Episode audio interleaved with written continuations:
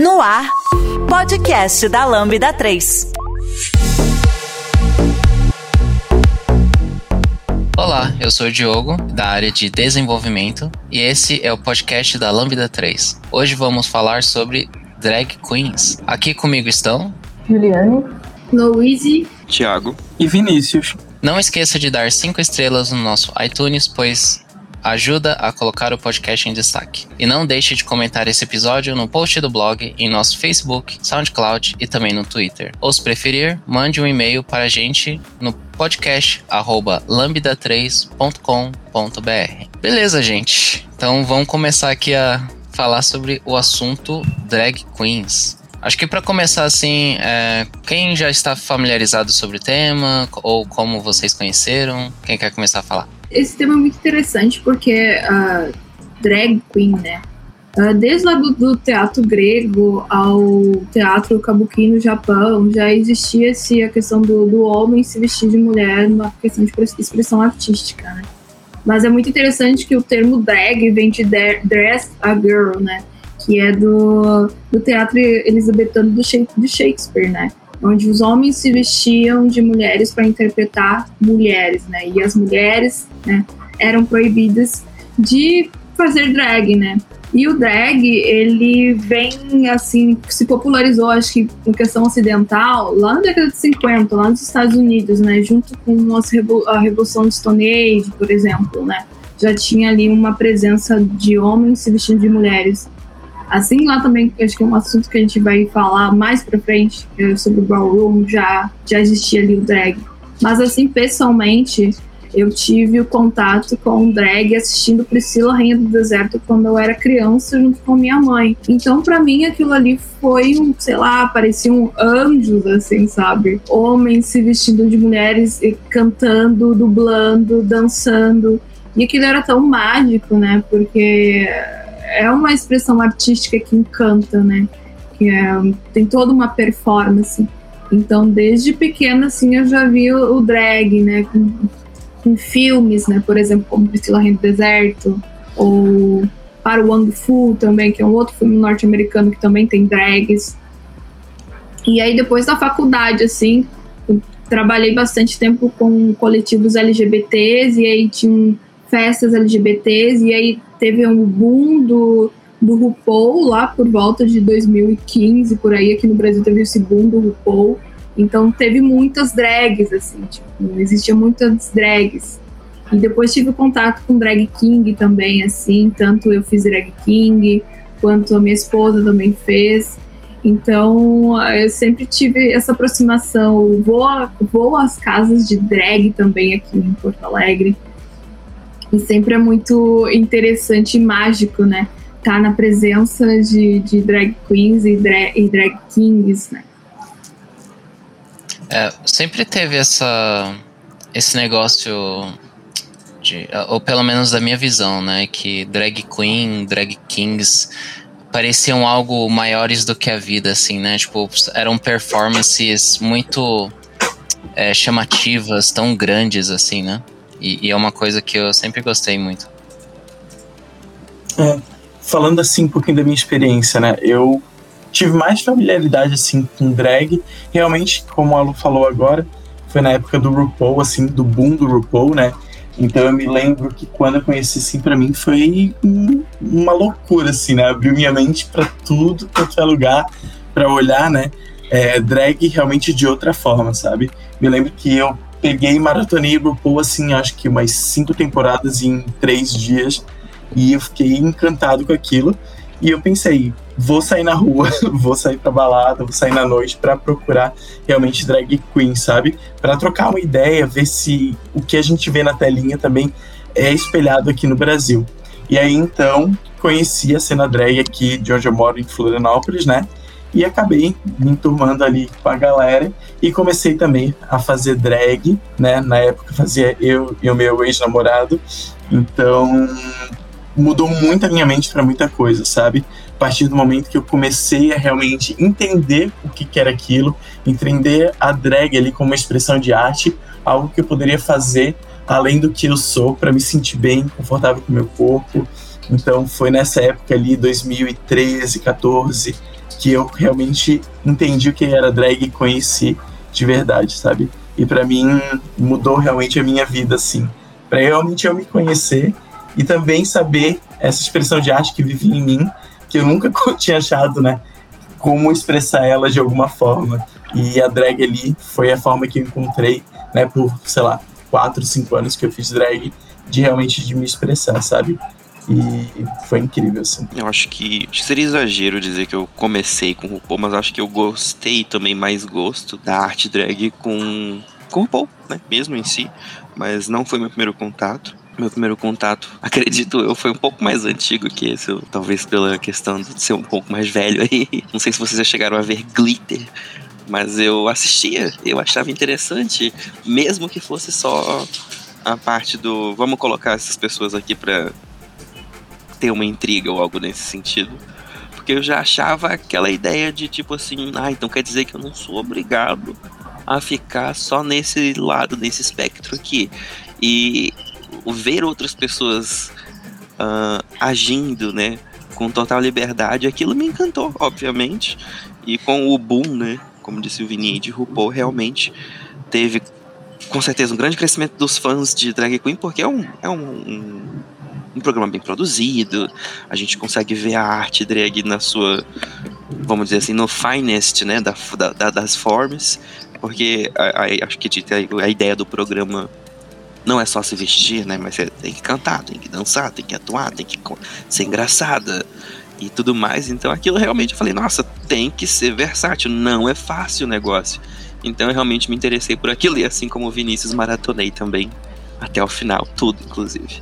O termo eu também já tinha conhecido, eu achei também muito interessante. Não entendi necessariamente o porquê que as mulheres não podiam fazer teatro, mas eu já conhecia isso que a Luísa falou sobre a questão de, do termo, né? Que seria de dressed as a girl, onde o homem fazia todos os papéis das peças, além dos masculinos, ele também fazia os papéis dos femininos.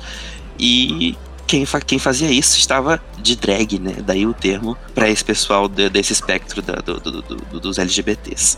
O termo, acho que em si, ele puxa consigo, acredito que o preconceito, como qualquer outro membro desse espectro dos LGBTs. Penso eu que as drag queens e travestis são aquelas pessoas que têm né, uma característica mais feminina no, no, seu jeito visual, na sua questão visível, acabam sofrendo sim, com certeza, um pouco mais de preconceito, um pouco mais de desrespeito, por exemplo, perseguição, talvez, não sei. Tem aquela questão do estereótipo, né? Minha própria família, por exemplo, quando passávamos na rua por algumas dessas pessoas, a minha mãe, eu lembro que minha mãe me puxava, né? Tipo assim, né? Não, não toca, né? Não, não encosta tal. E na verdade aquilo já me chamava atenção, então eu ficava sem entender o porquê. Mas, obviamente, hoje já, já, já entendo um pouco mais do porquê, se alguém quiser ver um pouco aí, falar um tiquinho a respeito. Tem uma questão aqui no Brasil que é muito interessante sobre o drag. É a respeito do drag no carnaval, né? Por exemplo, acontece muitos é, desfiles de Miss, Miss Gay. Então eu lembro muito disso quando eu era criança, das Miss Gays. E aí eu via, tipo, pessoas conhecidas ou homens, assim, que uh, eram afeminados, na minha cidade, por exemplo, faziam já drag nesses momentos de, de, de carnaval, né? Então a expressão, acho que drag, se a gente fazer uma decolonialidade no termo drag aqui no Brasil, vem de muito tempo, lá na época do carnaval, quando se iniciou o carnaval, quando os homens começaram a se vestir de mulheres, né? Nesses eventos de Miss Gay, assim, sabe? Então é, é muito, muito interessante, assim, como uh, o drag eu vejo até uma comparação com a tatuagem de como que o drag em determinados pontos do planeta é, venho, entende? Então, mas também vem essa, esse, esse preconceito, né? Porque tudo que é feminino é, não é legal, né? Ainda mais quando se veste de uh, se transveste, né, também de mulher, né, de, de um ser afeminado. Acho que trazendo um pouco ali do ponto que o Thiago trouxe, eu vejo muito a questão do, do drag como uma questão de explorar essas identidades de gênero, né? E de uma forma é, performática, né? Então, de uma forma teatral. Então, você vê é, essas drags assim usando é, muita maquiagem assim para criar esse senso de hiperfeminilidade, né? E você vê a mesma coisa assim relacionada a drag kings também, que só a, as drags assim, elas estão performando, né? Então, tipo, uh, muitas drags ali, elas são é, é, pessoas gays, é, não, não necessariamente são pessoas trans. E tem essa questão, né, de explorar o, o gênero, né? Então, tipo, é, usar maquiagens é, exageradas, usar vestidos, é, usar vestidos chamativos, né? Ou, ou, roupas chamativas. E mesmo assim já são pessoas que acabam sofrendo muito preconceito, né? Então você vê que não é um passo muito longo, assim, você vê pessoas que. É, pessoas trans, né? Então, pessoas que é, tenham que fazer, é, é, que façam essa transição, que sofram ainda mais preconceito, né? Então, tipo, uma está interpretando essa, acho que essa questão do gênero, né? É, é, do gênero oposto, e a outra pessoa está vivendo, né? Mas assim, eu acho que só para falar um pouco assim, é, talvez do que que drag é e o que que drag não é, né? Então a gente pode falar um pouco aí, é, tentar é, definir um pouco melhor, né, do que, que se trata drag. Abrindo essa pergunta assim para todos, né? Então, drag o que, o que, que seria drag, assim, na, na sua opinião? Então, drag é se fantasiar, drag seria considerado cosplay, por exemplo. Drag é uma questão de expressão de gênero, é uma questão de. É o que a gente fala assim, né? De tipo, ah, é, drag é uma pessoa trans. Então, tipo, são esse tipo de pergunta que o pessoal costuma ter relacionado a, a, ao drag queen, né? E também, é, como a Luiz e o Vini aí já participaram do cenário, então trazer talvez algumas dúvidas que já perguntaram a eles, que eram coisas comuns, que possam trazer aqui. Eu vou trazer uma, uhum. um, uma visão mais filosófica, assim, do, dessa questão da, da construção de gênero. E, por exemplo, é, pessoas filósofas é, mais contemporâneas, elas trazem uh, um pouco desse do conceito de que o gênero foi construído a partir de perspectivas é, coloniais e tal, e, e que a gente acabou é, caindo muito nessa caixa de binariedade, né, de, de separar o que é homem, o que é mulher, que a gente precisa performar isso. Eu acho que a arte drag ela vem como um contraponto a isso. É, é meio que é, você sentir que é, não, isso não é uma, uma coisa definida dentro da gente e, e que isso acaba fluindo é, através da arte, né? É, teve uma coisa que Luiz falou é, sobre o, o movimento LGBT é, marcado pelo, no Stonewall, né? Interessante que foram justamente drags que deram início a esse movimento, né? A Silvia Rivera, que era uma, uma ativista trans, feminista, que é, estava à frente do, dos movimentos, e a própria Marcha, que se destacou quando quebrando o vidro das janelas da viatura policial. Elas, elas performavam o gênero, né? Falando um pouco do meu contato com a arte drag, eu acho que foi uma coisa muito natural, porque é, eu, eu, graças à minha mãe, obrigado mãe, eu sempre estive muito inserida em espaços LGBTs aqui, do, aqui de Recife, na cidade onde eu moro.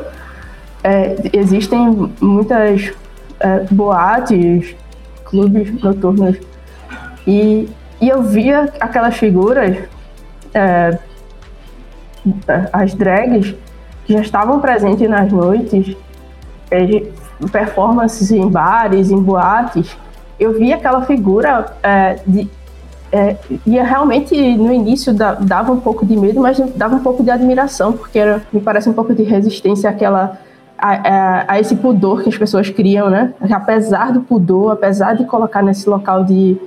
É, é, assim, de, de opressão, como que é, essa figura continua exprimindo esse, esse gênero tão lindamente, né, assim, vivendo essa personagem através da arte, né. Inclusive, eu acho que aqui no Brasil a gente teve, tinha casos, é, por exemplo, a Vera Verão, Nani People, que estavam presentes na, na televisão, mas não eram tão, assim... É, Visíveis, né, na mídia. É, exatamente Acho que por conta exatamente desse, de, de, desse pudor que criavam em cima da, dessas figuras. Sim, sim, eu concordo. Acho que, não sei se é uma opinião popular ou correta, mas é a minha, onde eu vejo a, a, né, a, o, o termo, a questão da drag aparecer não só como uma forma de expressão, mas talvez um escárnio de tudo que nossa comunidade passa para deixar assim bem evidente para quem não tem coragem, para quem faz aquela questão mais velada, por exemplo, né, quem tem aquela ah, não, não pode falar disso, né? É, tinha muito na minha família, por exemplo, aquela questão de de tipo assim, olha, aconteceu tal coisa eu, com fulano, né? Foi visto numa boate X.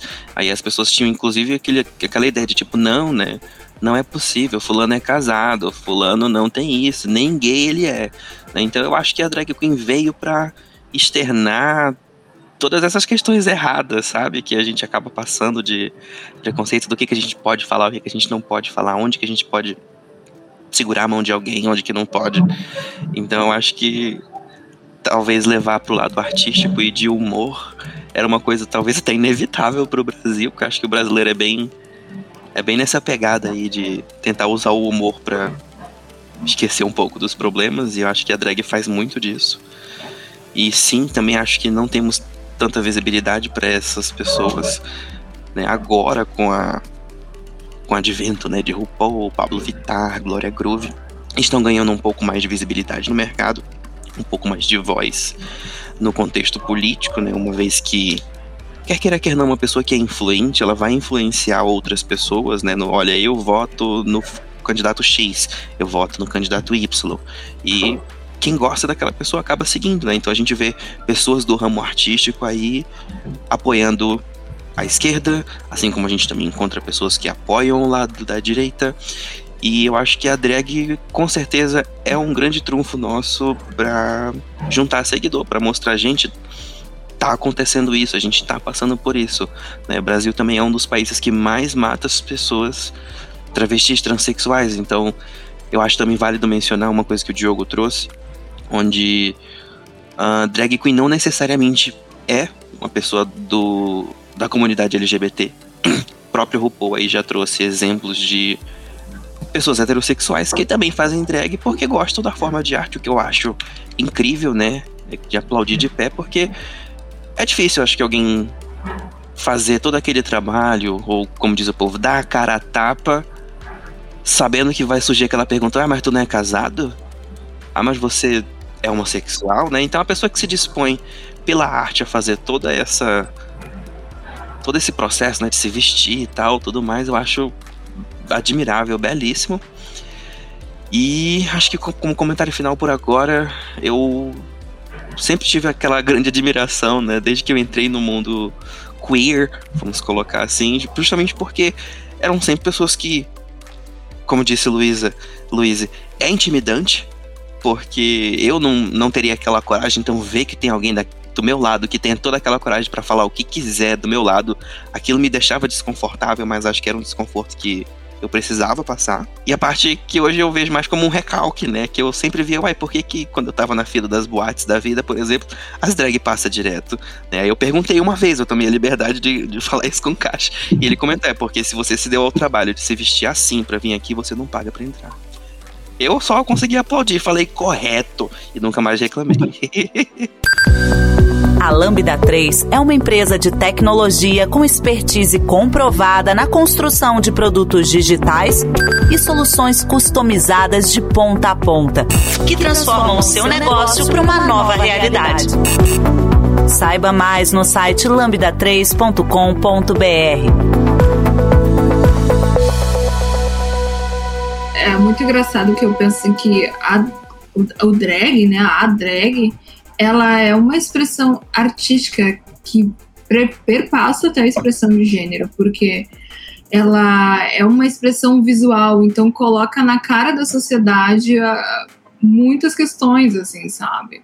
Tanto o exagero da, da roupa, da maquiagem, ao falar. E isso me lembra muito que eu gostava muito de ver os vídeos da Silvete Montilla. Então era assim, era os crachos, sabe? De falar na cara o que estava pensando, de como se vestir. Uh, e isso incomoda a, a cisgênero, cis heteropluralidade, a família padrão brasileira, né? Como assim uh, se veste desse jeito e fala desse jeito? Mas é justamente para essas pessoas que são excluídas uh, falarem, terem voz. Então a gente vai gritar uhum. na cara, a gente vai bater um leque, a gente vai falar isso é choque de monstro, né? Citando lá o, o, o glitter, o glitter né? Sim. Trazendo essas expressões. E aí quando tu vê, a, até a própria cultura uh, heteronormativa vai aglutinando essas expressões e essas formas. Então isso vai dando uma abertura para outras pessoas é, se vestirem como, é, performarem como. Hoje eu vejo assim, até com a questão de tipo Glória Groover, Pablo Vittar, tem crianças que são extremamente apaixonadas por elas. Então é uma outra geração que já vai vir com essa naturalização e vai acabar com, com não vai acabar né, de, de forma completa, mas vai passar por cima de todo o preconceito que essas pessoas lutaram lá atrás pela gente, né? Isso não só drags, mas também as pessoas trans e travestis, né? Então, falando ali até da questão do, dos termos, do que, que é e o que não é, né? Eu lembro que muito quando uh, a gente lá se vestia como homem, fazia drag, perguntavam: vocês vão virar pessoas trans? Uhum. Né? Você, você é trans? Sempre quando você se veste, você é uhum. trans? Aí não, não necessariamente, mas essa expressão artística as pessoas trans e travestis também o fazem, né? Assim como pessoas cisgênero e heterossexuais também fazem isso ali no, quando a gente vê RuPaul, assim, tem algumas temporadas que tem pessoas é, heterossexuais que fazem. Assim como drags, drag queens, mulheres também fazem. Elas não fazem só drag kings, né? A gente vê muito. A mulher vai fazer o drag king e o homem vai fazer a drag queen, mas não. Aí tem essa, essa essa confluência assim de do que, que eu, como eu quero me expressar, entende, artisticamente, o que, que eu quero exagerar, o que, que eu quero jogar na cara da sociedade. O que eu quero colocar para fora, né? Que estava tão preso dentro de mim pelo menos para mim, fazendo drag era isso, sabe? Era re... o que tinha sido tão reprimido em mim, eu queria colocar para fora, sabe? Para tentar me construir de outro jeito, para tentar me entender de outro jeito. E é isso que, que a drag, pelo menos para mim, me ajudou, sabe? A ser uma pessoa que consegue se expressar melhor, que não vai ter medo, né, do julgamento ali, porque eu vou estar usando aquela armadura ali para ser quem eu sou, sabe? É, essa, essa questão aí que a Lu falou, né? Eu até me lembro que quando, quando eu comecei a fazer drag, até minha mãe me questionou assim: tá, mas tu é mulher, tu vai, vai ser assim para sempre. Daí eu disse, mãe, não é, esse não é meu caso, né? Tem pessoas, né, que, que podem ali tá, tá inserida, que vão se reconhecer como mulher e tudo mais, mas para mim é, era essa questão da expressão, sabe? Essa desconstrução, assim, de mim mesmo para me tornar uma pessoa que realmente eu sou, sabe? E, e era muito, muito diferente, assim, para mim, porque eu comecei a drag num estilo, né? Tentando ser o máximo do feminino, e eu vi que aquilo ali não, não se encontrava para mim, sabe? E até mesmo dentro da comunidade, né? Eu era uma drag barbada, então para a comunidade já gerava um estranhamento, mas era legal porque eu conseguia também desconstruir alguns estigmas ali, né, que estavam sendo tão impostos ali, tanto por RuPaul na época, é, hoje né, já melhorou isso também ali no programa Exato. e tudo mais, mas eu, eu, eu, consegui quebrar muitas coisas nas cabeças das pessoas que também faziam ali parte da sigla, sabe? E, e consegui me expressar do jeito que eu queria. É, eu acho que isso é incrível da arte drag, sabe? Tu conseguir se encontrar numa persona que tu monta ali e conseguir é, realmente crescer, sabe? Crescer como pessoa, assim. É, acho, acho isso muito lindo e muito gratificante de, da arte drag, sabe? Eu acho muito legal essa questão de usar a drag como acho que usar como uma armadura, né? Então, para explorar esses é, esses territórios assim, tipo, não explorados ou que às vezes a, a gente sente tão inseguro, né? De explorar uhum. sobre nós mesmos, sobre a sociedade como um todo, né? É, eu acho interessante como você vê essa questão assim de ah, você tem pessoas héteros que, que fazem drag, você tem pessoas gays, é, mulheres lésbicas que fazem drag, você tem pessoas não binárias que fazem drag. Uhum. E você também tem pessoas trans que fazem drag. E, então, tipo, você tem pessoas que se descobrem trans é, durante a arte da drag. Eu acho que o exemplo mais famoso assim é da Nanny People, que ela é considerada é, uma mulher trans. E eu vejo, é, é, eu acho isso muito interessante e acho que de uma certa forma até um pouco triste como a drag é talvez uma das formas assim mais é, ou, ou, uma das únicas formas assim de uma pessoa ir lá e conseguir fazer as, as perguntas que é, às vezes ela tá muito é, muito nervosa para fazer para si mesma, né? Então tipo eu tenho certeza que uma pessoa heterossexual que esteja fazendo drag, ela está muito mais confortável com a sua expressão de gênero, com a sua sexualidade, do que uma pessoa hétero do que, que nunca tenha feito, né? Porque você tem esse espaço de poder explorar, poder fazer essas perguntas que às vezes são feitas é, é tanto, né, pra pessoa. Então, tipo, ah, mas você é gay, né? Ah, mas é é, se a pessoa for casada, né? Tipo, ah, mas esse casamento é falso, né? Porque você só tá fingindo. Então, tipo, todas essas perguntas que vão concordar muito é bem ofensivo, né? Você ficar insistindo nessas coisas, né? Questionando. Mas a pessoa, é, obviamente, vai acabar se questionando e vai chegar a alguma conclusão com isso, né? Então pode chegar à conclusão de que ou é, é uma pessoa gay, ou não, a pessoa se sente confortável na, é, na posição de, de heterossexual, né? Ou de, ou de pessoa cis, né? Então, é, eu acho que a arte de, de drag, assim, é essa forma de você conseguir explorar, é, explorar a sua própria identidade e também é, sabe, trazer entretenimento, né, de uma certa forma, né? Você tem N formas de drag, então não, é, a gente não fala assim só na questão de ir lá num palco e, sabe, fazer um show de comédia ou, sei lá, fazer um, um teatro, assim, de, é, de, de, uma história mesmo, né? Então a gente pode depois trazer mais pra frente, né, alguns exemplos.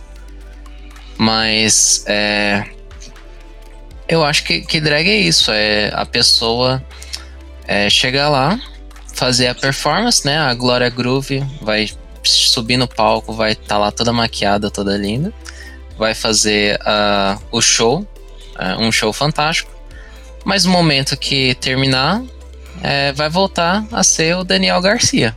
Ou a Pablo Vitar vai voltar a ser o Fábulo Rodrigues, né? Então, é, é muito mais um, uma questão do que o Vini comentou, né? De, de um persona, né? Então, é, esse escudo, né? Essa, essa barreira entre o público, né? Entre as outras pessoas e você, né? O, o seu eu real. Sim. Uh, eu achei interessante aí no, no, no, comentário de ambos uma questão que eu achei que foi levantada, que seria do desconforto, né? Acho que todas as vezes que a gente lida com pessoas que não são, eu vou colocar aqui mais uma vez o uso dessa palavra, do espectro LGBT, a gente acaba causando desconforto simplesmente por sermos quem somos, agirmos como agimos e falarmos o que a gente fala, né? Ou gostar de que a gente gosta. Uh, e eu penso que a, drag queen, por ser obviamente algo mais caricato, algo mais é, escrachado, né? Tá bem feminino, tá bem evidente e acho que tem algumas que, inclusive, fazem questão de deixar isso, né? Quando você falou aí da questão da drag barbada, né? Eu acho que a todo momento que a gente mostra alguma coisa que foge do padrão, a gente vai encarar essa situação onde a gente vai causar um desconforto em quem estiver do nosso lado, em quem tiver com quem, com quem a gente tiver que interagir, porque a pessoa vai olhar pra gente e vão fazer uma pergunta que me fizeram há muito tempo atrás, né? Eu, eu, eu, eu, não, eu não me acho uma pessoa totalmente masculinizada, nem nada nesse sentido, no quesito físico, né? E quando eu tô mais gordinho, já aconteceu, não foi uma vez, não, foi várias. Das pessoas olharem para mim, inclusive embaladas, e perguntarem assim: Você é um rapaz? Você é uma sapatão? Né? Principalmente em boate onde a pessoa já. Boate LGBT, onde a pessoa já tem um pouco mais de intimidade, já tava bêbada mesmo, me perguntar: Você é uma menina ou um menino, né? Eu acho que puxando ali um pouquinho a respeito, eu vejo que o incômodo assim mesmo das pessoas é quando você não tá ali naquela caixinha uh, designada do teu do teu gênero de né, que, de nascimento ou teu gênero designado e tal. E aí, quando o drag, às vezes também tu tem essa possibilidade de brincar com gêneros ou fluir sobre os gêneros, ainda mais hoje em dia, sabe? Pode ser um, um drag king afeminado, você pode ser uma drag barbada. Então, isso também confunde as pessoas, sabe? Por que, que você não, não se veste como um homem? Por que você está se vestindo como como, como esse ser, sabe? Eu vejo que isso também incomoda as pessoas. Você não tá ali no, no gênero que elas esperam. É, eu recebia muitos olhares, assim, muitos questionamentos, sabe? É, ou me perguntava, ah, por que você não tá com peruca se você é drag? Ou, ah, por que você não faz a barba se você é drag? E o que eu respondi é que eu falava que eu me sentia confortável assim, que a minha persona era assim, e que eu não precisava, né, seguir um padrão para tudo, sabe? Que a minha expressão de arte e, e o meu conforto tava de, né, me, me vestir daquele jeito, de, de assumir aquele papel, sabe? E eu acho que isso foi legal porque abriu a mente para outras pessoas, sabe? É, eu vi que outras drags, depois né, de me conhecer ali de trocar uma ideia comigo e de me observar ou de me olhar fazendo uma performance e tudo mais, começavam a surgir de outras formas também, sabe? E, e abrir a mente de outra forma, assim, eu acho que isso é legal. É, até dentro da nossa comunidade, sabe? É, de saber que a gente não precisa ficar dentro daquela caixinha ali. E esse estranhamento, para mim, era prazeroso, assim. É, no início, foi foi um pouco doloroso, mas depois eu vi que, que eu tava quebrando alguns paradigmas ali. Então foi vindo essa sensação gostosa de, de saber que eu tava conseguindo passar a minha ideia para outras pessoas, sabe? Que eu acho que, que, que para mim era o meu principal motivo ali de estar tá fazendo drag. É, abrir um pouco a mente dos outros, assim como eu consegui abrir minha própria mente. É, eu acho isso genial, sabe? E, e, e, me sinto muito bem estando nesse ambiente em que eu vou me construindo cada vez mais, quebrando paradigmas e estigmas que é colocado até ali dentro do cenário drag. Eu acho que essa é a grande diferença entre o cosplay, por exemplo, e o drag, né? Que o cosplay é meio que vem do externo para dentro, né? A gente tende a reproduzir. É, as pessoas que fazem cosplay, elas reproduzem um personagem criado por alguém. E, e a drag não, é, é, é, exatamente o contrário, né? Vem de dentro, né? É a expressão daquilo que mora dentro da, dentro do, da pessoa que performa uh, o drag, é, que é silenciado por esse é, por essa, esses padrões que dizem assim, ah, cala, é, você, o homem não pode reproduzir a feminilidade, a mulher ela não pode é, reproduzir masculinidade e, e daí é, isso vem. Você, é, eu acho que até são alter egos, talvez, que a gente carrega, e que você acaba é, transpassando isso através da arte, né? É, eu acho que essa é a grande diferença entre cosplay e drag, por exemplo. Exato, né? Acho que a gente tem uma diferença com certeza entre o termo cosplay né, e drag. Acho que a pessoa drag, ela é uma pessoa que acredita inicialmente está passando por um período de identificação e em algum momento ela só toma gosto mesmo pelo que é possível, né? Pela liberdade que a arte drag consegue trazer para a pessoa, né? Acho que é bem comum a gente ver nesses programas de drag show, tipo RuPaul da vida, onde ela fala assim, drag foi aquilo que me deu a minha liberdade, né? Deu o meu poder, deu o meu lugar de fala, como se a pessoa não se sentisse bem para falar. E faz todo sentido, acho que desde o ambiente onde a gente é criado, onde a gente é desincentivado a gostar desse tipo de coisa, uh, a gente começa a entender no fundo da nossa mente que aquilo tá errado. Né? E de repente você descobre que tem todo aquele poder para falar sobre as coisas, né? Então drag realmente é algo libertador e, e eu penso que é um caminho sem volta e que acho que todo mundo devia fazer. Tipo, vou tentar me expressar do jeito que eu quiser um pouco e ver, né? Vou ver se eu gosto. Acho que a gente não pode dizer se gosta ou não de alguma coisa sem antes testar. Eu acho que drag é muito disso. E uma vez que você tem uma prova dessa, dessa característica que drag traz para você, né? As pessoas vão te olhar, você vai chamar atenção. Na hora que a, uma, uma drag tá falando na boate, por exemplo, tem várias pessoas geralmente ao lado querendo conversar, querendo engajar, querendo interagir, querendo entender, querendo conhecer. Então eu acho que quer queira, quer não, a, a drag é um, um, um ser da nossa sociedade necessário Acho que também foi falado aí sobre a questão das paradas gay, né? Atualmente a gente não chama mais assim, mas na época era. A gente precisava com certeza de alguém que tomasse essa frente, né? Precursor disso. E acho que a gente deve muito isso, não só às drag, mas às mulheres negras em si, mulheres em geral. São as primeiras que eu vejo aí que estão botando a cara a tapa, né, dando a cara a bater, para dizer assim, eu também sou cidadã, cidadão, eu tenho o direito e não é porque eu pareço isso que vou ser discriminado. Então, é, sim, precisamos delas com certeza. Você já conhece a Lambda 3? Além de sermos uma empresa formada por pessoas apaixonadas por tecnologia, desenvolvemos e entregamos software com qualidade, segurança e inovação, que podem ser um diferencial para o seu negócio. Acesse o site lambda3.com.br e conheça mais. Acho que a gente conseguiu dar um, um bom geral ali, né, sobre questão de, de termos, né, o que, que é um, um drag queen, é, do que, que ele representa, quais são as diferenças. Acho que a gente pode entrar um pouquinho assim na, na questão do. Acho que um pouco do contexto histórico, né?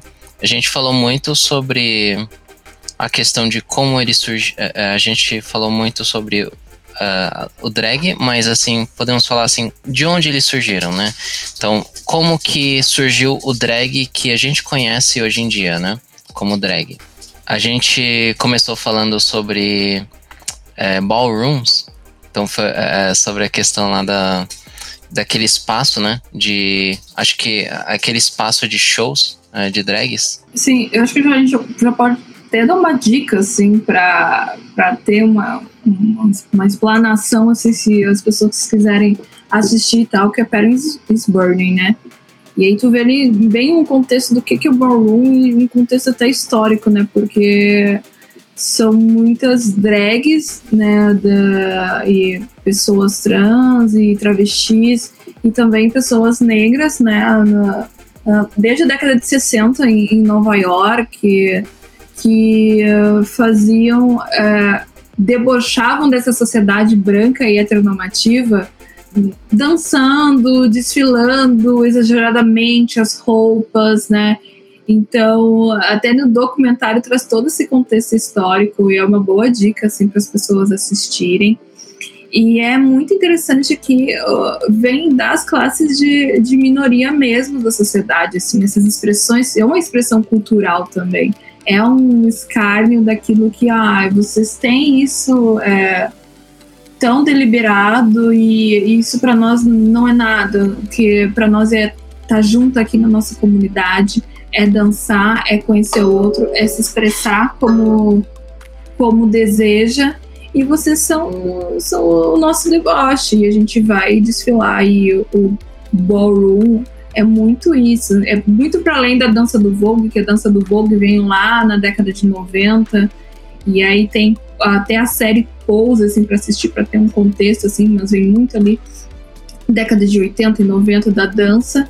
Mas o ballroom era uma apresentação, era um deboche dessa sociedade do qual esse, as pessoas excluídas, né, não podiam ter acesso. Então, o nosso acesso vai ser isso aqui. Eu quero ter esse, esse vestido cheio de, de de pedras, eu quero uh, expressar de uma forma um, como as revistas também, né, as revistas de moda. Então, o ballroom traz toda essa cultura, essa, essa vivência e também esse escárnio para aquilo que a sociedade nos impede de ter e de se expressar, né?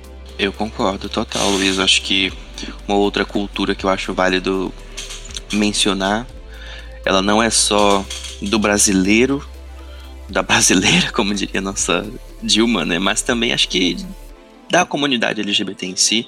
Eu acho que somos não vou dizer sentimentais, mas receptivos e afetivos e amorosos nesse quesito. Eu acho que para quem prestou atenção um pouco na questão de como que surgiram né, as casas que participavam dos ballrooms, a em sua grande maioria são as pessoas que foram rejeitadas. Né? Muitas vezes pelas suas próprias famílias, não tinham mais onde estar e acabavam se reunindo na comunidade que a gente escolhe.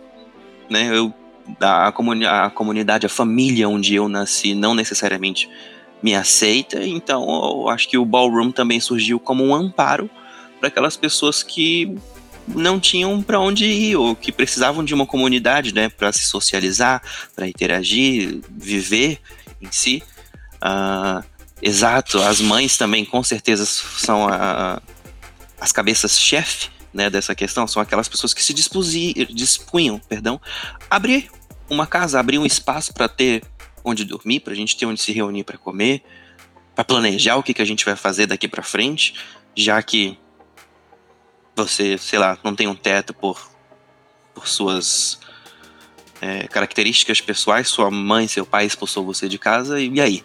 Né, vai viver na rua? Então eu acho que o ballroom chega ali para acolher essa parte da comunidade que fica desamparada, uma vez que o próprio Estado em si não tem uma, uma, uma política pública que nos atenda de maneira tão boa. Através de soluções tecnológicas e inovadoras, a Lambda 3 entrega projetos baseados em metodologias ágeis para empresas que buscam qualidade, agilidade e sustentação de seus sistemas, com o objetivo de potencializar o seu negócio. Que eu acho que a parte do, do, do preconceito, da violência e tal, tinha essa questão do da pessoa LGBT não ter o acolhimento familiar, né? E também passar por problemas como a, o período de AIDS também, que foi bem forte para dentro da, da comunidade. É, e aí surgia como é, um espaço de acolhimento, né? Ah, e sempre, sempre fomos, é, reagimos ao ódio, a, a, é, a repressão com amor, né? Com, é, acho que é exatamente isso que é, era trazido no, nos ballrooms. Era tipo, a gente, a gente responde a vocês com arte, a gente responde a vocês com amor, que é aquilo que a gente quer passar somente. Legal, gente. Acho que a gente pode entrar também, acho que um outro ponto histórico na questão é, de drags, e que foi algo que a gente mencionou bastante aí durante a conversa, foi sobre a RuPaul, Acho que ou mais especificamente a, a série RuPaul. Então, o que, que seria RuPaul's Drag Race? E por que isso é tão importante, assim, pra cultura drag como um todo? Eu acho que foi trazer a, a arte drag pro mainstream, né? Ser acessível para outras pessoas assistirem, terem um programa para assistirem e se identificarem. Claro, tinha a primeira temporada, a segunda temporada, já teve aquele blur na, na tela, era um programa de, de baixo orçamento, mas já trazia uh, muitas drags diferentes.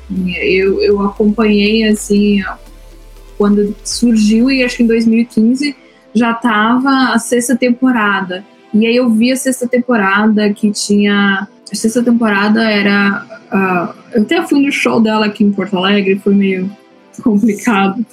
Que é da a Bianca Del Rio, adoro. Vi tudo aquilo ali, eu adorei. E aí fui assistir as primeiras temporadas. E aí tu já via que tinham muitas drags incríveis. Tinha a Bibi Zahara, né? Que era uma drag uh, negra, uh, de camarões. E aí tinha toda uma expressão cultural. E vi quanto aquilo era forte. E aí eu fui vendo quanto o programa foi crescendo, foi mudando, foi uh, melhorando até questões de de linguagem, de como lidar com o público, de como recepcionar melhor, né? a própria Onjaina, que também trazia essa questão de ser uma, uma mulher, não, uma drag, né, uh, oriental, que tinha HIV AIDS, né? Então tinha todas essas questões. Aí tu via que não eram só arte, a arte drag, mas também era história das pessoas, histórias da nossa comunidade, né? Que elas traziam. E o quanto uh, o drag fortalecia elas, trazia essa segurança e trazia essa, essas histórias. E para mim eu sempre via como uma identificação. Tu assistia e tu se identificava, poxa, eu já passei por essa situação com a minha família eu tenho um amigo que já parou na rua porque foi expulso uh, de casa, né? E aí foi fazer drag, foi, foi recepcionado por uma comunidade. Então, trazer essa comunidade para além daquela exuberância do drag, né? Mas também histórias de pessoas.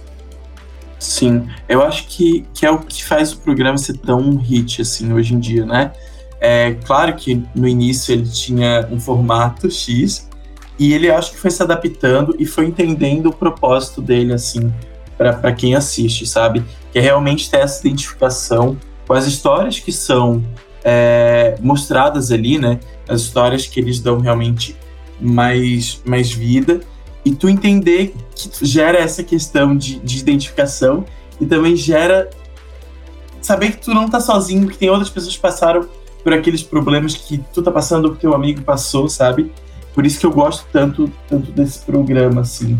Porque realmente, além de ser um reality show, de ter toda a questão de competição e de ter um, alguém ali para torcer e tudo mais, mas é realmente sentir essa humanidade de, de outra forma, sabe? E também, eu não sei se para quem tá ouvindo aqui, se não conhece ainda, é só para deixar aí que, que a série do RuPaul, né, ela tá disponível no canal de stream da Prime Video, então quem quiser depois dar uma olhadinha, para entender o que a gente também está comentando aqui, eu acho que é super válido.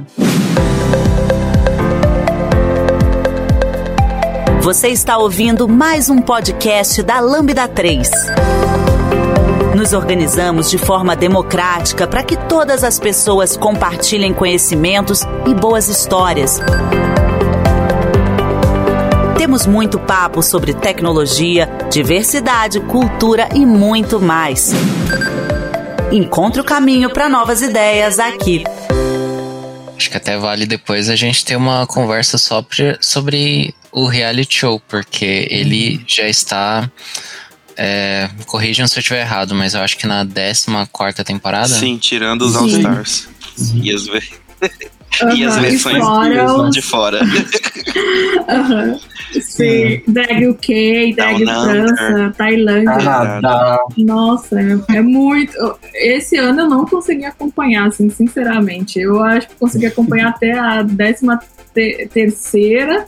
E aí já veio o All Star, e aí já, minha, já foi consumida pro All Star, e quando eu vi já tinha outra, outras temporadas de outros países, não consegui, porque é muita coisa né? Cresceu Sim. demais, assim, o programa ficou muito popular. E eu fico feliz com isso, na verdade, não nego. Acho que Vinícius estava correto quando ele falou daquela questão da identificação e alguém tinha que dar a cara a tapa, né? Já que RuPaul foi a drag que, que começou, que bom, né? Acho o próprio nome dela interessante, parece-me meio andrógeno.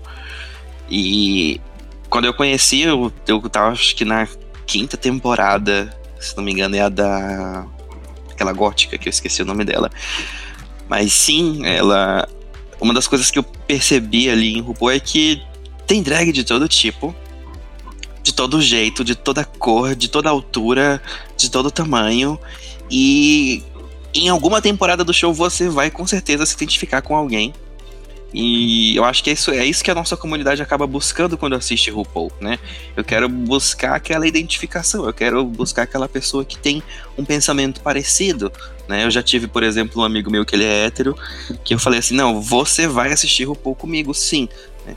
E a gente estava assistindo a temporada da. Utica, eu não lembro exatamente qual que era o, a season, mas o que importa é que ele olhou para ela e falou assim, me identifiquei, gostei ela parece ser estranha, ela não parece, sei lá, dançar direito, mas ela tem umas linhas de raciocínio muito bacanas e eu percebi que aquele meu amigo se identificou com a Yutica. Então, quer dizer, não é necessariamente algo que você precisa ser da comunidade para assistir. Eu acho que qualquer um pode assistir se dá esse, esse luxo de, de dizer, vou ver aqui, ver se eu gosto. Até porque é engraçado, é legal ver as pessoas atuando. Então tem muita coisa boa para assistir ali, tem muito material. Acho que é uma plataforma muito bacana e fico feliz que tá só se expandindo aí, né? Canadá, UK, Down Under. Uhum. Torcendo para ter uma versão do Brasil. Estamos no aguardo Tá aí. Fica a dica, RuPaul. Há Uhum. anos, há anos, né, que o pessoal pede pra ser. Pra ter um RuPaul. Não, é um drag race, né? Olha, eu sou informada dessas Sim. coisas, como, como diz a minha amiga, eu sou pós-graduado. Tem uns amigos meus que acompanham, que acompanham essas questões das, das novidades, do que está acontecendo, né? A Wow Presents, a Wow Records, eles começaram a fazer compras de músicas para sei lá para quê, né? Mas eles já fiz, pegaram o direito autoral, por exemplo, de algumas coisas brasileiras. Isso, Lip exato, né? Então, ao que tudo indica, a gente vai. Estão começando a organizar aí uma versão de RuPaul Brasil. Eu acho que, assim, é, se for rolar, ótimo, assim. Mas eu acho que era só questão de tempo, né? Porque a, o público. é, o público, assim, é, que consome esse tipo de conteúdo, assim, relacionado a drag é muito forte no Brasil. Pelo menos, assim, eu digo em questão em São Paulo mesmo, né? Sim. Então eu vejo muita gente consumindo. Não É, em questão às. Desculpa, só terminar aqui, mas a, questão dos seriados, assim, é, também tem um brasileiro, não é a, a RuPaul, mas é aquele Queen Stars Brasil, Uhum, que tem na sim, HBO sim. Max. Era justamente isso Sim, que eu ia é- falar, Diogo. Acho é que não apresentado só exaltar a questão da plataforma gringa, mas aqui mesmo a gente já teve programas que tentaram incentivar, não, não acredito que eles receberam o devido engajamento ou investimento. Mas sim, a gente teve o Queen Stars, tem Uhum. um também que é da Glória Groove, que não vingou tanto aí, acho que é Nasce uma Rainha. Aham, Ah, Sim. da Tem o Netflix. da Silvestre exato, tem o da Silvestre também, né? Isso, que A é Academia a de Drags, né? Exato, Academia exato, de exato. E assim, eu acho que como o espectro tá se expandindo, não sei se vocês assistem também o do FI do, do outro que eu esqueci, que eles fazem o canal do Diva Depressão, que eles estão Do- Corrida das Corrida Blogueiras, das né? A gente Blogueiras. tem duas, não uma, duas drag queens Uhum. participando nessa season, que seria a Dakota e a Sarah Vika, que eu acho e a, a Vicker lá de Porto também, todas as Alegre. duas talentosíssimas e elas estão lá e estão ainda no programa, ainda não foram eliminadas. Então, não é só programa de drag, né? É programa de blogueira, é programa de youtuber. Eu acho que a, a drag tem que invadir todos os, os espectros mesmo. É, a drag tá presente em todo lado, né? Inclusive no Nasce uma Rainha tem um, um Drag King, né? Que é uma novidade nesses seriados que a gente não vê tanta Assim, o frequência. Paul mesmo teve o quê? 13, 14 temporadas igual ele saiu, só teve um, né? Eu acho que era hétero e acho que agora a gente tá tendo a Victoria Scone do Canadá versus The É. World, que seria uma mulher fazendo drag, né? Que eu falei assim, yes, tem que ter mesmo, correto. Uhum. É, acho que então a gen- a gente pode falar aí de alguns exemplos de drags. A gente já falou muitas drags famosas aí, ou drags que é, que vocês conheçam, que vocês têm ou que vocês acompanham, né? É, dá mais alguns exemplos, né?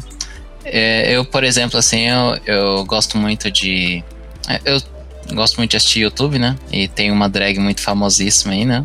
No YouTube, que é a Lorelai Fox. Que eu gosto muito de acompanhar os Amo. vídeos dela. Tem as, as drags cantoras aí, que a gente já falou, né? Glória Groove, Pablo Vittar, própria RuPaul também. Tem até próprias drags que começaram, às vezes, no Drag Race e acabaram desleixando, né? Então já criaram até suas próprias marcas, né? Já estão meio que caminhando ali, saíram um pouco da sombra, né? Do, do seriado. Sim.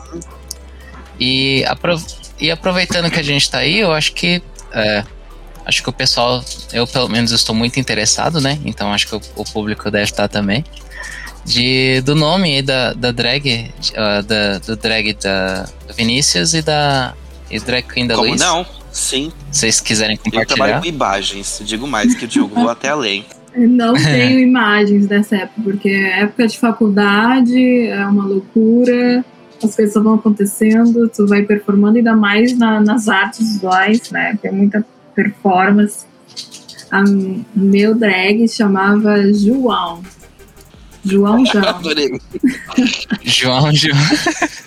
Aham. Era assim um, um cara, né, da, da fronteira oeste do Rio Grande do Sul, bem machão, mas que era super afeminado também ao mesmo tempo. Então ele confluía nesses dois, desses dois espectros, assim, de, de se expressar. Bem, a minha drag, né, era Luna Chicago, né, é, o, porquê do nome Luna, né, Luna era o nome da minha cachorra, porque quando eu comecei em drag eles falavam assim, se não tem o nome, pega o nome da cachorra e o sobrenome da rua, né, então comecei sendo Luna Gerlach, é, depois eu vi que esse Gerlach, que era o sobrenome da minha rua ali, é o último nome da rua, é, não estava funcionando, não pulava, porque o pessoal não entendia. E a minha drag, né, a história dela, que ela veio de Chicago, né, ela era de Chicago e ela dominou Chicago e dominou e queria dominar o restante do mundo, entendeu? Então ela veio para o Brasil, saiu de Chicago e veio para o Brasil para tentar dominar aqui.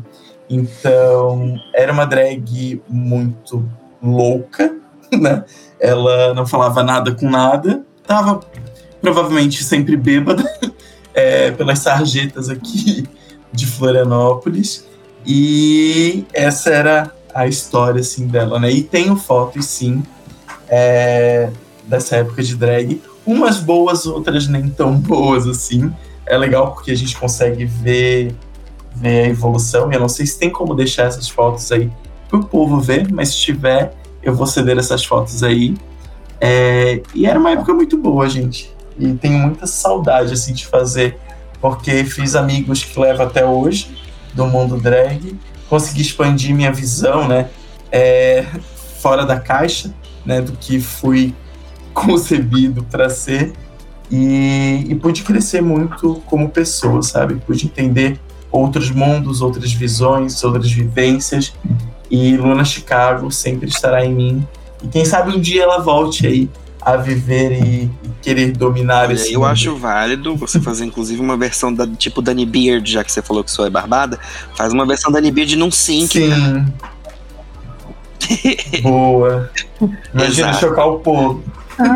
Ah, festa de final de ano, a gente vai ter uma Acho performance justo. da Luna Chicago. Eu Sim. aprovo demais. Eu I vou até levar ticket. isso para as maiores. Olha, pagando a minha passagem e a minha. Acho que eu, eu, eu, eu- eu- se eu fosse Fantástico. participar do mundo drag, eu, eu queria fazer igual naqueles desafios do RuPaul, onde você tem que montar alguém. Eu queria ser a pessoa que nunca fez drag e que ia ser montada. Eu ia andar feio de salto lá, com certeza, porque eu não sei andar de salto. Mas acho que eu não teria a paciência, porque, gente, é muito trabalho, né? Pra quem acompanha, obviamente, vê. É roupa, é É, padding, é andar de salto, é lembrar das falas das coisas que você tem que atuar, é cantar se você for cantora, lip sync correto, você tem que saber a letra, cabelo, maquiagem, que é uma coisa que eu acho que eu jamais teria paciência com a maquiagem. Eu mal tenho paciência pra ir na CIA comprar uma blusa. É. Eu vou, eu olho, eu mal experimento, eu falo, essa aqui já dá, e vou pro caixa. Que dirá ficar experimentando, ver o que combina, né, maquiar, ficar testando, que é uma coisa que leva tempo até você atingir aquela drag polida, sabe? sim. Tem que aprender a cuidar também.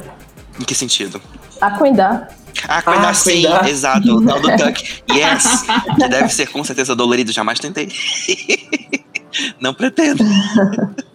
Mas sim, é muita coisa, Uhum. entende? Então é realmente muita cobrança. E pra fazer o rolê bem feito, ainda mesmo sendo tão trabalhoso, é uma coisa que precisa ser admirada por mais gente. Tá pouco ainda. Sim. Verdade, é um Além da costura. Drag que- aí a gente entra como pessoas que, que, que assistem há muito tempo drag. Como assim essa drag não costura? Sim, Entende? Que a gente já cria aquelas, aquelas competições de costura. Não, a drag tem que saber costurar, tem que fazer uma maquiagem. Mas a gente não sabe que, tipo, dura cinco horas pra fazer uma maquiagem, tipo, costurar. Então imagina. É que tinha um pacote, né? Você tinha que saber ser, é, atriz. cantar, é, dublar, costurar, é, ser atriz também. Tem que ter um pacote completo. Né? Hoje você vê muitas drags já se especializando em caminhos específicos. Eu, eu acho engraçado quando a drag fica famosa, a primeira coisa que ela faz é contratar um estilista. Uhum. Nunca mais costura as próprias roupas, É, porque deve dar um certeza. trabalho demais. eu seria uma dessas aí. I would spend money, com certeza. costurar, gente, não. A não ser que o desafio me exija. Gente, eu nunca costurei nada, né? Eu sempre roubava roupinhas assim das amigas, ou eu olhava pro meu guarda-roupa ali e eu via o que, que realmente podia né, ser utilizado para dar aquele truque, sabe? Eu não tinha muito dinheiro, época de faculdade, né? Não tinha muito dinheiro para investir nisso, então eu ia catando coisa em brechó, vendo o que, que funcionava, sabe? Usava maquiagem assim de uma amiga é, emprestada, então um tom de base que não era muito do meu tom, um pouco mais laranjado às vezes. E a gente ia se virando, sabe? E isso era muito legal, assim, porque meio que normalmente eu me vestia, né, e fazia drag ali no final de semana, então eu passava a semana toda, assim, pensando no como poderia ser o look, o que que eu poderia fazer, sabe? E, e depois que, que terminava todo o processo, né, de maquiagem, de botar roupa, de botar peruca, eu me olhava no espelho e achava aquilo tão lindo, tão gratificante, sabe? Tipo, olha tudo que eu fiz para estar tá aqui. E, gente, ai, saudade, olha. Tá me dando uma, uma grande nostalgia aqui conversar com vocês sobre isso. O, já, já temos um tema aí de podcast para uma entrevista com a Luna Chicago. Aham. Uhum. A, sua a sua entrevista interna international interview. Uhum. é, eu acho que só de. Só para falar sobre uns últimos exemplos ali de, de drags também. Eu tinha comentado sobre como a arte da drag não se limitava apenas a performances de, de palco, mas tem uma drag que eu sigo e acompanho e gosto bastante, que é a Rita Von Hunt. Você eu já tentei, amigo. Na verdade, eu tento não, eu acompanho. Sim, só que sim. qual que é o meu rolê com a Rita? Ela é muito intelectual, ela é muito estudada. Então eu gosto dos vídeos dela, mas normalmente eu tenho que ver três, quatro vezes e ainda buscar referência. para poder saber exatamente do que ela tá falando, porque ela é muito técnica no quesito dos estudos filosóficos e, e sociológicos que ela faz. Ela puxa referência pesada. Mas ela, sim, é, ela é, eu a admiro demais. Ela é uma drag muito, muito, muito, muito, acho que emblemática da, do, do, Brasil. Ela precisaria, inclusive, ser mais ouvida, na minha opinião. então, acho que só para para dar um contexto rápido ali, a Rita é uma. Acredito que ela não é uma professora, tipo, em questão de, de ter um, um mestrado, né? Mas ela é uma é, é uma estudiosa, né, de filosofia e ela faz vídeos é, sobre o tema, né? Então ela ensina sobre filosofia entre em temas assim, é, que nem o Thiago comentou, né? É, bem, bem cabeça e tal. E eu gosto muito, assim, não só do, do, dos temas que ela acaba trazendo, mas da forma como ela fala, assim, me lembra muito a Hebe Camargo. com, sei lá, aquele, aquele jeito mais calmo, mais pausado de falar. Ela eu, é muito eu, política, né? Ela é bem política também. Tem uma outra que é uma outra drag também que aí já já entra no, na questão política também. Que aí ela eu sei que é professora, que é a Dimitra Vulcana.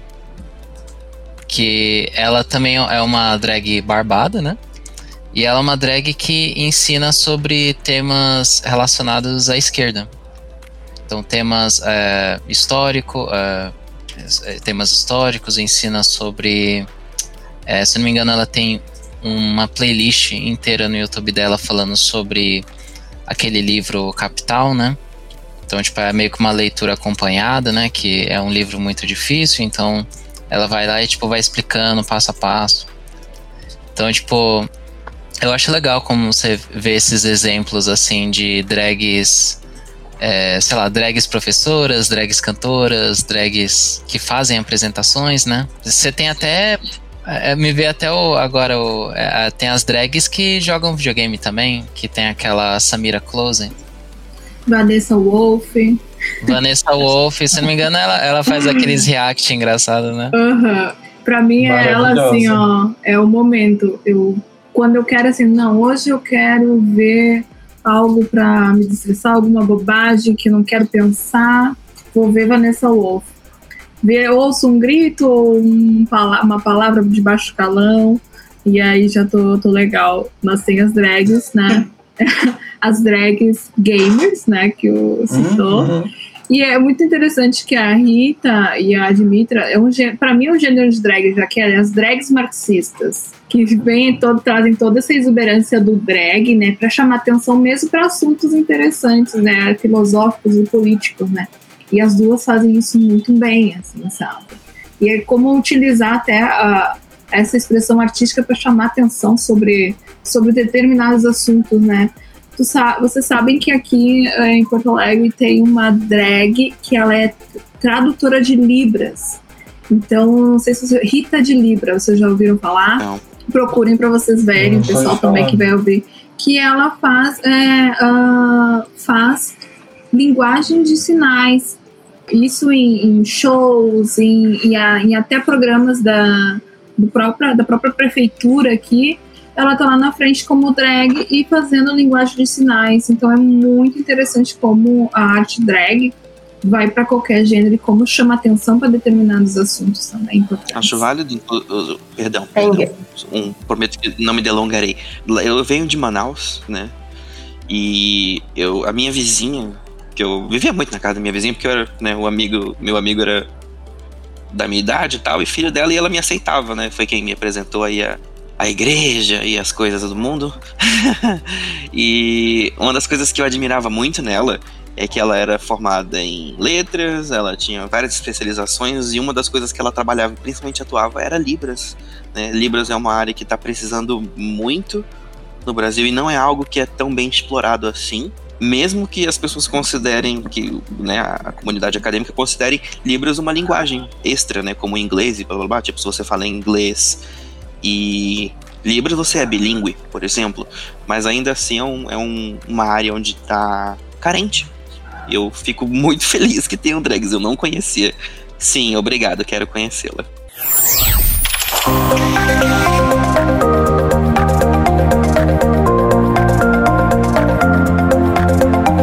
Esse podcast é produzido pela Lambda 3, uma empresa de tecnologia inovadora que pode te ajudar em seus maiores desafios. Especializada em desenvolvimento de software, a Lambda 3 tem experiência na entrega de projetos de maneira ampla e contínua, através de metodologias ágeis que fazem a diferença para o seu negócio. Conheça nossas soluções entrando no site lambda3.com.br.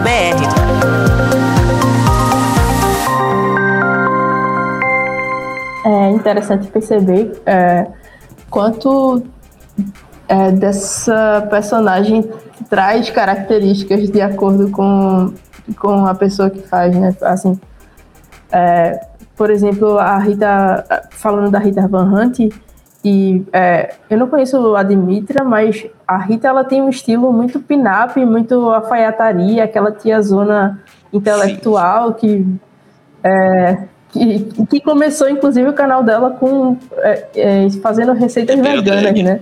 Então é, é bem. Então é bem tipo a, a, a, a performance de um personagem mesmo de acordo com a a personalidade da pessoa, né? Você vê, diferencia de, por exemplo, é, uma Gloria Groove da vida que se torna um ícone meio pop, né? Assim, a questão da expressão, do vestimento e tal. Fora que todas as vezes que se você acompanha né, a Von Hunt, você percebe que os temas dos vídeos que ela trata é geralmente tópicos assim atuais e onde ela tem, como sempre, né, aquela pegada intelectual, mas ela se esforça para explicar de um jeito que todo mundo entenda, né? Tipo, fazer o material dela acessível para todo mundo. Ainda que às vezes você fala, porra, peraí, não sei que referência é essa. Mas ela, se você voltar um pouquinho o vídeo, ela tenta explicar exatamente. Normalmente são pontos de vista políticos, sociais, culturais, que você fala, eita, não pensei nisso aqui, verdade, tem esse lado aqui que eu não via. Ela normalmente é a pessoa que eu vou atrás para ver um um ponto de vista diferente do meu, sabe? Eu acho ela muito inteligente. E ela, né, só lembrando que ela começou também lá no Academia de Drags, né? Aquele reality show que a gente falou anteriormente, um pouco mais cedo, é, que a Silvete Montilla é, é apresentadora, né? Realizadora ali. A Rita vem então dessa realidade e também mudou totalmente ali qual era a proposta dela antes para hoje, né? Como a drag dela ali acabou evoluindo. Essa questão da, dela vindo Academia de Drags eu nem sabia. Sim, na primeira temporada. Deve ser, deve ser um, uma pessoa totalmente diferente. É bem né? diferente, já. Ela fazia esses programas de culinária antes, mas ela já falava sobre questões é, relacionadas à política durante ali a, a fazer a Sim, culinária. eu, eu achava interessante. Desde já, eu já achava interessante essa proposta. Eu pensei, ah, vamos fazer um pratinho aqui, e enquanto a gente cozinha, deixa eu te falar um negócio aqui. e ela vinha e tratava dos assuntos, às vezes, pancada. E eu falei, certo, correto, né? Corretíssimo. Vamos fazer uma coisa que a gente gosta, que no final a gente vai ter o lance de comer. E aproveitar para tratar de um assunto que normalmente a gente não quer tratar, mas que precisa. Ah, mas eu acho fantástico, assim, como você tem todos os tipos de gosto de drag, pra seja lá qual o tema que você esteja interessado. Tem uma que eu queria mencionar, assim, ó, que a drag estilo Brasil, que só existe aqui e agora que tá se exportando pra fora, que é a drag bate-cabelo. Que a, Mar a Márcia Pantera é um nome, assim, que trouxe o drag bate-cabelo e hoje tu, tu vê em muitas casas, né, uh, de, de show, a, a drag bate-cabelo, né? Que é a drag Uhum. brasileira. Esse é Made in Brasil. Eu acho que é uma expressão da periferia, inclusive. Porque é muito. A gente vê muito presente isso na. Aí, por exemplo, é, travestis e mulheres trans é, da, da periferia, né? Esse movimento. Me lembra muito a, a questão de é, os headbangers, né? Então, é, dos roqueiros, assim, né? Que fica balançando o cabelo também longo durante os shows. Sim, a primeira vez que eu vi, eu me senti eh, vislumbrado, né? Quando eu entrei na boate a primeira vez e eu vi um show de drag. E eu não sei se foi especialmente nesse dia que meu amigo me levou, mas no dia em questão eu achei interessante o que a, foi a proposta do show, né? Ela atravessou a multidão até chegar no palco pelo teto. Foi muito pesada a apresentação dela. Tinha uma estrutura, é, sim, tinha uma estrutura no teto em cima, onde ela simplesmente ela foi como um macaco, sabe, se pendurando pelos braços nos galhos das árvores. Só que enquanto ela atravessava toda a plateia até chegar no palco, ela fazia isso às vezes se segurava com um braço só e balançava o cabelo, fazendo bate-cabelo enquanto pendurada. Eu falei, gente, o que, que é isso? O que, que tá acontecendo? Né? Essa mulher tá. O que, que é isso? Não, não tava real, porque pra mim ela ia cair. E ela chegou no palco, se largou de lá de cima, continuou fazendo a performance. Eu falei, yes! Era isso que eu tava atrás, alienação. Manda mais. Foi perfeito, foi perfeito. Cara, legal, hein?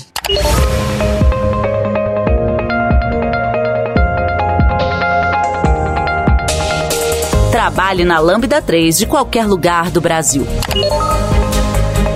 Estamos com várias oportunidades abertas para atuação remota full-time. Acesse vagas.lambda3.com.br, conheça nossas vagas e vem ser Lambda. Acho que dá pra gente ir finalizando aí o podcast. Acho que a gente falou sobre muitos temas aí. Claro que tem eh, a questão drag, né? O, o tema drag tem muita coisa que dá pra se falar, né? Então, é, acho, mas acho que deu pra gente dar um, um, um geralzão, né? Então, passar por vários temas aí que talvez a pessoa que esteja assistindo vai ouvir, depois vai pesquisar e saber mais a respeito, né? E eu acho que só pra dar um, uma questão final aí, talvez a gente possa falar sobre onde encontrar esses cenários drags, principalmente na cidade de vocês, né? Então, onde vocês estão morando assim atualmente, é, onde dá pra encontrar shows de drag e talvez é, recomendar programas relacionados a isso, ou alguma, algum outro é, tipo de conteúdo que vocês acham interessante comentar. É, eu vou começar falando aqui em São Paulo, né? Que você tem aquele é, o espaço mais famoso que é o Blue Space. Fica na Brigadeiro Galvão, lá na Barra Funda. Atualmente, assim, pelo que eu entendo, o espaço mais famo é, principal casa de show assim de drag no Brasil. E vai muita gente legal lá, tipo, fazer os shows. Então, tipo, fica aí a recomendação para quem quiser ir. Então chama Blue Space. Boa. Então, aqui em Florianópolis, né, para quem aqui da região, é, eu tenho duas indica três indicações, na verdade, são duas baladas aqui que você pode encontrar drag queens. Uma é Blues Velvet, fica na região central de Florianópolis. A outra balada também é a Opium. A Opium, até pouco tempo atrás, estava com uma batalha de drags ali, dando visibilidade então para as drags que, que são aqui de Florianópolis. É, teve toda a premiação agora, que finalizou, acho que semana passada. É bem legal lá também. E também tem o Bingo Drag Show aqui em Florianópolis, que é um bingo drag, basicamente, que é um projeto beneficente é, com apresentações né, de drags e também rodadas de bingo aí com alguns prêmios pra galera, tá? Tem, acho que só um, além das boates, né? Que seria o Cabaré das Divas, que é o que tem aqui em Goiânia, acontece no Teatro Goiânia. E elas se reúnem pra fazer, né? Os shows que elas performam e blá blá blá. Eu mandei um, um link aí pra vocês, quem quiser ver.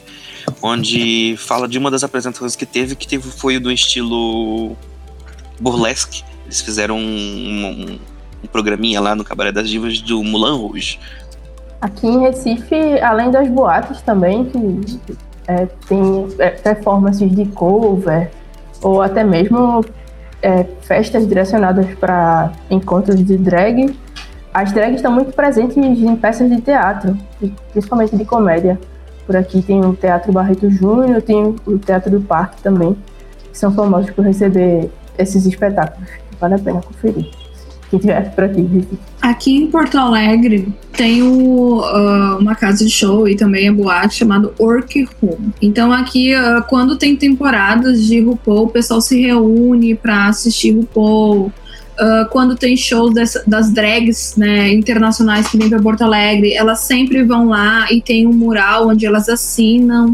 Uh, é muito legal porque tu vai sempre encontrar show de drag e de drag king também. E é uma casa muito legal, assim, e bem conhecida aqui em Porto Alegre. Eu acredito que seja até conhecida nacionalmente, porque a própria Saravica, que está no Corrida das Blogueiras, ela performava muito nessa casa. Uh, também tem o Vitraus, onde tu vai encontrar as drag bate-cabelo. Então lá sempre tem shows assim uh, de drag bate-cabelo. E também tem performance de, de lip sync e tal. Tem um bar que eu também vou, que chama-se Infame, aqui em Porto Alegre, que nas sextas-feiras sempre tem show de uma drag assim específica. Então você assiste ela, ela faz performance também uh, nessa casa, nesse bar onde eu vou, tem drags comediantes, então na quinta-feira tem stand-up. Então são boas pedidas que tem aqui em Porto Alegre para ir, assim, são bem acessíveis, e até com é, tanto uh, as três tu consegue entrar gratuitamente, né? Um determinado horário tu entra, tu assiste show. Então vale muito a pena caso vier aqui para Porto Alegre e assistir os shows dessas divas. Chique, gente. Acho que que não falta aqui a opção. E com certeza nas em outras cidades que a gente não mencionou aí, né? Devem ter shows que é, rolam aí, né? É, nas, nos bares e casas noturnas aí. Acho que a gente pode ir concluindo então o podcast. Cada um pode dar aí o seu, suas mensagens finais e a gente pode ir finalizando. Gostaria apenas de pedir um incentivo a essa cultura para quem estiver ouvindo e dizer que vale super a pena. Não precisa ir com preconceito, dá uma chance que eu tenho certeza que você vai curtir. Foca nas drag, que elas são gente boa. É, o meu recado final é se expresse. Sentiu vontade de, de, de colocar determinada roupa, de se expressar de, de determinado jeito, se viu um determinado programa como RuPaul e viu, nossa, eu também quero isso, se joga. Porque é muito legal, porque tu te liberta, entende? Então, se expresse, gente. É, expresse yourself mesmo, que nem a Madonna. Então, e também pose, né? Então, se joguem e, e sejam felizes. Acho que a minha mensagem é para a gente quebrar esse estigma que a gente tem de, de, é, de drags e pessoas que performam, é, para saber, para ter a ideia de que sim, existe muito conteúdo ali, muito é, inteligência, criatividade e que vale a pena é, não só seguir, mas também se expressar, aqui como o pessoal falou. E é isso, procurar, porque. E dar visibilidade a essas pessoas também, que é importante, porque tá, há, muito, há muitos anos já trazendo e, e tentando conquistar esse espaço. Minha mensagem final é que procurem, vão atrás. A gente deu muita dica, né? É, se você chegou até aqui é porque você gostou né, do assunto e foi interessante para você. Então pega essas diquinhas que a gente deu. A gente falou de muita coisa aqui no podcast. Vai atrás, vai conhecer, vai ser um pouquinho fora da caixinha de vocês. Vamos, vamos abrir os olhos né, para um novo mundo. É, tem muito entretenimento nesse mundo e eu acredito que isso fez bem para nós cinco aqui, vai fazer bem para você também, tá bom? É isso. Legal, gente. Temos aí um, um episódio. É, obrigado aí pela participação de todos, né? Eu fico feliz aí, o episódio foi bem legal. E é isso aí, estamos finalizando e obrigado a, também a você por ter ouvido aí o, o podcast. E nos vemos na próxima. Tchau, tchau. Você ouviu mais um episódio do podcast da Lambda 3. Indique para os seus amigos esse podcast. Temos também um feed só com assuntos de tecnologia e outro que mistura assuntos diversos. Toda sexta-feira, sempre com o pessoal animado da Lambda 3.